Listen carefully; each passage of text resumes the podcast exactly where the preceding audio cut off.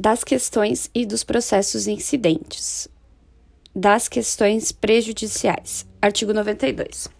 Se a decisão sobre a existência da infração penal depender da solução de controvérsia que o juiz repute séria e fundada sobre o estado civil das pessoas, o curso da ação penal ficará suspenso até que no juízo civil seja a controvérsia dirimida por sentença passada em julgado, sem prejuízo, entretanto, da inquirição das testemunhas e de outras provas de natureza urgente.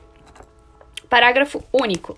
Se o crime da ação, de ação pública se for crime de ação pública, o Ministério Público, quando necessário, promoverá ação civil ou prosseguirá na que tiver sido iniciada, com a citação dos interessados.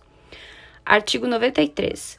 Se o reconhecimento da existência da infração penal depender de decisão sobre questão diversa da prevista no artigo anterior, a competência do juízo civil, da competência do juízo civil, e se neste houver sido proposta ação para resolvê-la, o juiz criminal poderá, desde que essa questão seja de difícil solução e não verse sobre o direito cuja prova a lei civil limite, suspender o curso do processo após a inquirição das testemunhas e realização das outras provas de natureza urgente.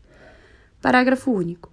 O juiz marcará o prazo da suspensão que poderá ser razoavelmente prorrogado, se a demora não for imputável à parte, expirando o prazo sem que o juiz civil tenha proferido a decisão.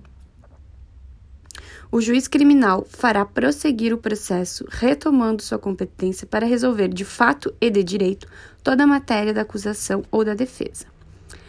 Parágrafo 2. Do despacho que denegar a suspensão, não cabe recurso. Suspenso o processo e tratando-se de crime de ação pública, incumbirá ao Ministério Público intervir imediatamente na causa civil para o fim de promover-lhe o rápido andamento.